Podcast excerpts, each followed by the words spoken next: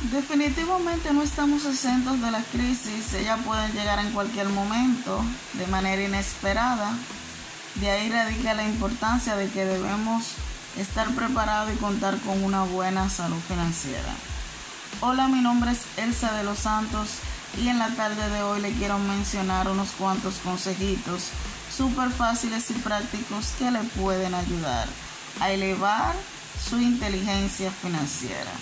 El primero es que hagamos un listado de nuestros gastos y saquemos aquellos que no son tan necesarios.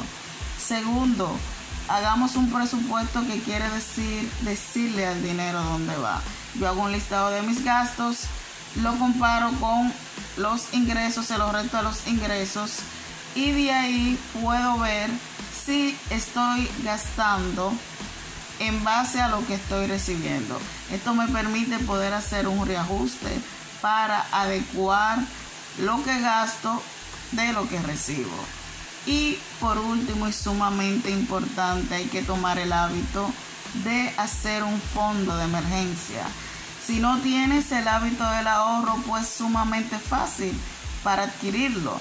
Saca una cuenta y haz una transferencia como si te estuvieras pagando a ti mismo de esta manera, cuando te vienes a dar cuenta, ese dinero que tú vas ahorrando eh, va a ir aumentando y vas haciendo tu fondo de emergencia y te puede ayudar a hacer frente a cualquier emergencia que se presente de forma inesperada.